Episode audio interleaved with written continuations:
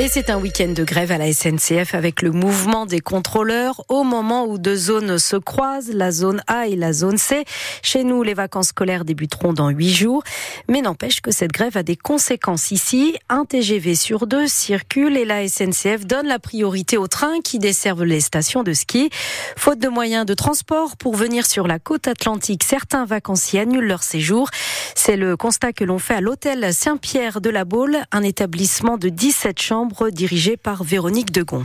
On a eu euh, une annulation sur euh, cette réservation, donc c'est quand même euh, au niveau proportion, c'est quand même pas mal. Voilà, mais bon, oui, il y a quand même un impact. Je pense qu'il y a des gens qui viennent pas ce week-end, surtout qu'ils ont prévu beau. Hein. Je pense qu'il y a des gens qui viendront pas du fait de cette grève, hein. c'est certain, puisque quand vous êtes face à des grèves de train, il est clair que vous n'avez pas envie d'anticiper ou de vous déplacer, hein, ce qui paraît tout à fait normal. Ils n'ont pas envie de se retrouver bloqués dans les gares ou arriver à pas d'heure ou ne pas avoir de train euh, carrément. Mais il est vrai que nous, on est très silencieux sur ça, mais on, est énormément impacté euh, par les différentes grèves, des émeutes, etc. Donc nous, c'est vrai que ça rayonne. Et ça rayonne pas euh, dans le côté positif, hein, c'est négatif. Donc nous, en fait, on cumule et on empathie. Ça, c'est certain. Et cette grève des contrôleurs SNCF doit se poursuivre jusqu'à lundi matin. Pour ce qui est du réseau TER, contrairement à aujourd'hui, pas de perturbations dans les heures à venir sur la ligne Nantes-La Roche-sur-Yon, les Sables d'Olonne. À Rezé, près de Nantes, euh, des habitants de la maison radieuse avouent avoir eu peur. Hier soir, il y a eu une violente agression dans l'un des couloirs de cette grande résidence dessinée par le Corbusier, près de 300 appartements.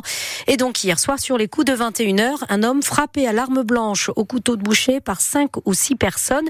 Toutes ont réussi à prendre la fuite. La victime a 37 ans, elle a été hospitalisée. Ses jours ne seront cependant pas en danger. La police judiciaire est chargée de l'enquête. La France, le Canada, les États-Unis notamment. Les critiques contre la Russie se multiplient depuis l'annonce ce matin de la mort en prison d'Alexei Navalny, prix Nobel de la paix et principal opposant au président Vladimir Poutine. Navalny, 47 ans, était en prison depuis trois ans et un empoisonnement dont il tenait Moscou pour responsable. Une mort dans une prison de l'Arctique dans, de l'Arctique dans des circonstances floues et alors que l'élection présidentielle russe doit se tenir dans un mois. Gérard Depardieu est depuis plus de dix ans citoyen russe et aujourd'hui, le voilà confronté à une nouvelle enquête après une nouvelle plainte pour agression sexuelle.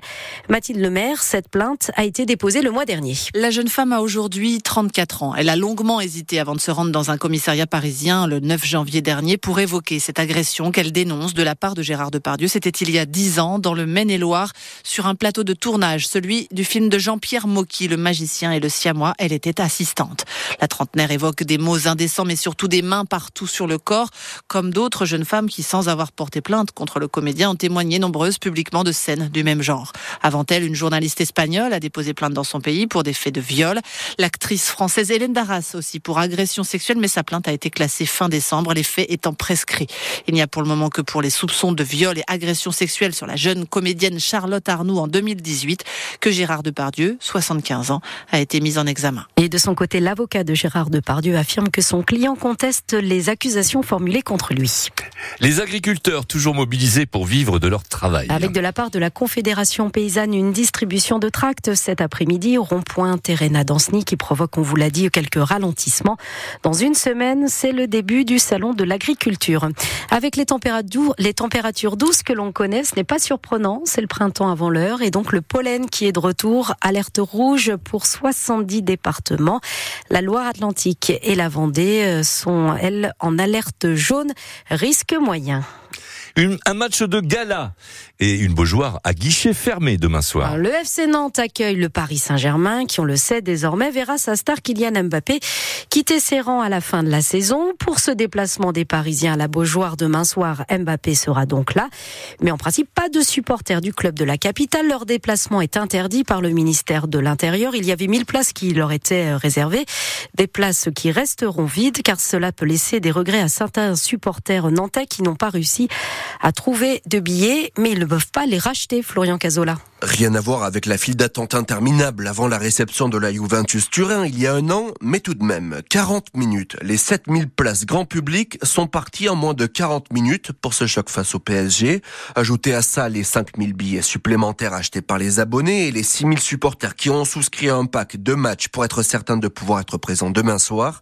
Et ça vous donne donc un stade à guichet fermé mais pas plein. Cela s'explique par le fait que le FC Nantes n'a pas reçu l'autorisation de la préfecture pour commercialiser les places dans le parc visiteurs.